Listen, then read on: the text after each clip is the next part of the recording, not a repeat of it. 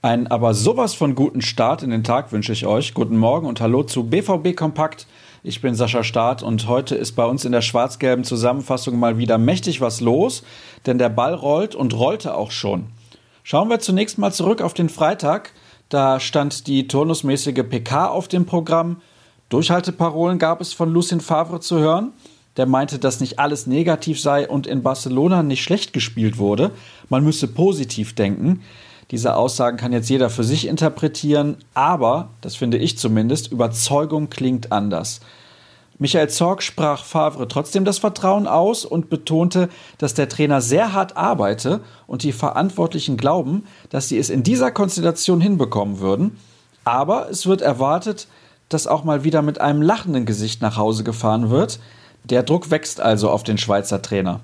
Sehr diplomatisch gab sich Teddy de Bär in unserem wöchentlichen Podcast. Der Krampe war auch mit dabei. Vor Publikum wurde das Ganze wieder aufgezeichnet und natürlich konnten wir uns den ein oder anderen Spaß nicht verkneifen. Dazu bekommt ihr nochmal eine ausführliche Analyse des Spiels in Barcelona und einige sehr spannende Anekdoten aus Teddys aktiver Zeit, aber auch interessante Vergleiche zur Mannschaft von heute.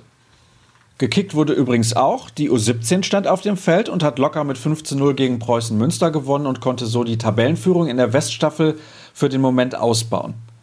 Gucken wir auf den Spieltag. Anpfiff für die Profis in Berlin ist um 15.30 Uhr. Für uns vor Ort mit dabei und damit auch für euch sind Jürgen Kors und Dirk Krampe. Der ist quasi im Dauereinsatz. Der Live-Ticker startet um 15 Uhr. Dazu gibt es einige Vorberichte, zum Beispiel den von Tobias Jören. Der beschäftigt sich nochmal mit der Situation von Lucien Favre und die Schlagzeile Siegen oder Fliegen meint alles, wie der Trainer selber sagen würde. Zu sehen gibt es die Partie bei Sky. Kommentieren wird Kai Dittmann. Schiedsrichter des Spiels ist Sven Jablonski. Und während beim BVB Thomas Delaney und Paco Alcázar sicher fehlen, muss Hertha BSC auf den gesperrten Rune Jahrstein und den verletzten Matthew Leckie verzichten.